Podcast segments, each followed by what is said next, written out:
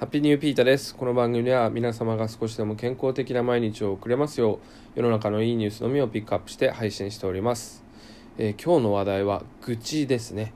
まあ悪口とは違いますけど、まあ自分の心に溜まったものを吐き出すことを愚痴って言いますよね。で、それに関してです。皆さんは愚痴を普段こぼしてますかね？あの、それをこぼす相手がいますかね？それとも自分の中で抱えたりしてますでしょうか？今日取り上げるのはですね、えーと、愚痴これという取り組み。今日ね朝 NHK ニュースでもねやってたみたいなんですけど、えーどんな活動かっていうとあの街中でその看板を持ってですねあなたの愚痴を聞かせてください。愚痴が聞きたいです。無料です。みたいな感じでねあのまあ立ったり座ったりしてんのかな。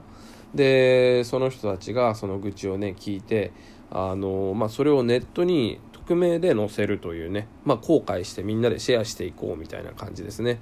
で、えっと、他力本願ネットっていうね、えっと、人生100年時代の仏教ウェブメディアっていうね、そういうのにあげるみたいですね。で、基本的には、えっと、龍谷大学っていう京都にある、えーこれ京都のね、えー事例なんですけど、仏教系のね、あの大学の生徒が主に集まってやってるみたいですね。で、これは、そう、2012年からやってるみたいで、もう100回ぐらいやってるみたいですね。で、もう収集した愚痴はもう2000、5000愚痴を超えると。はい、すごいですね。で、まあ、テレビ、新聞、ラジオや、えー最近海外のニュースとしても発信されてるようですね。うん。で、愚痴といえば、悪口や弱音などをネガティブに捉えがちですが僕たちは愚痴を本音と向き合う本音と向き合うポジティブなことだと捉え気軽に愚痴を言える社会を作っていきたいと。うんそうですね。確かに本音と向き合うことができるポジティブなものだっていうのはとってもうんいいですねこれは。はい。まあ確かに愚痴っていうとねすごい悪いイメージがありますけどこれが本音と向き合えて自分が何だろういい方向に向かっていくポジティブなことだっていうことですよね、まあ、そうするとなんだか愚痴りたくなってきますよね。はい、まあ、実はねあの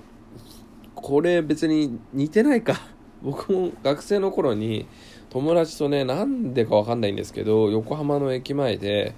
同じようにねボード持って僕たちと5分間トークしませんかみたいな。あの札を持ってですね立ってたことがあるんですよ。ほんとバカみたいなねことをやって。なんでかわかんないんですけど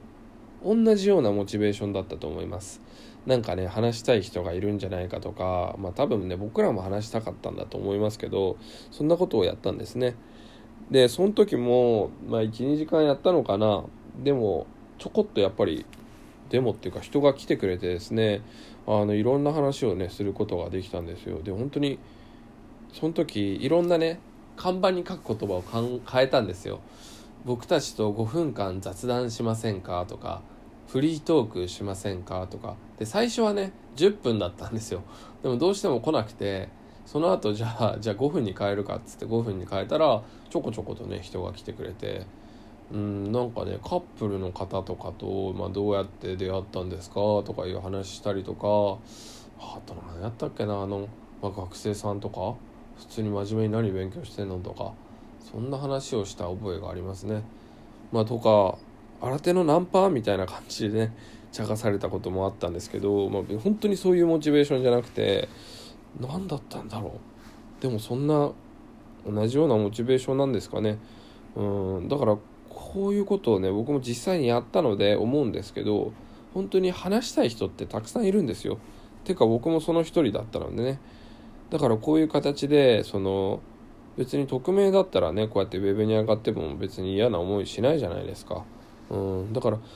愚痴っていうものはこぼしていくことによってあのこのね方々が言ってるように自分の本音と向き合えるっていうこともあるんですけど他の人に助けになる可能性がね僕はあるんじゃないかなと思ってるんですね。あの僕がやった時もなんだか人の話を聞くことによってあこういうこと考えてる人他にもいるんだみたいなとか全く絡むようなね多分普通に生きてたら合わないようななんかロックバンド風の人とかとも話したんですけど、うん、なんか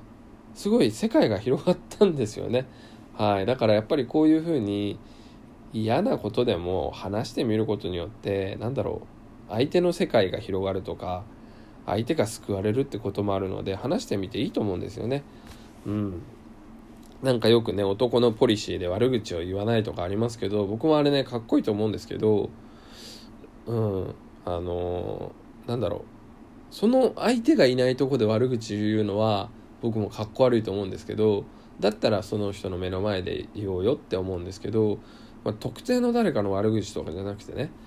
うん、例えばなんだろうな。寒いなとか寒すぎてなんとかだなとかね。そういうのとかはどんどん言ってもいいんじゃないか。ちょっとちょっと今の具体例悪いですけど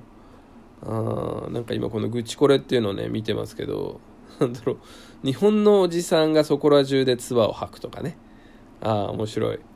イケメンというだけで優遇されるとかね、うん、なんか嘆きに近いですね。はい。まあ面白いですね。まあ唾吐くとかあ嫌ですね、うん、でもこういうの言うことによってじゃあちょっとこういうの愚痴ってるから俺唾吐くのやめようっていうおじさんとかねいたら嬉しいですよね。なかなか面白い取り組みですね。はいまあちょっと今これね京都だけでやってるのか分かんないですけどまあねコロナで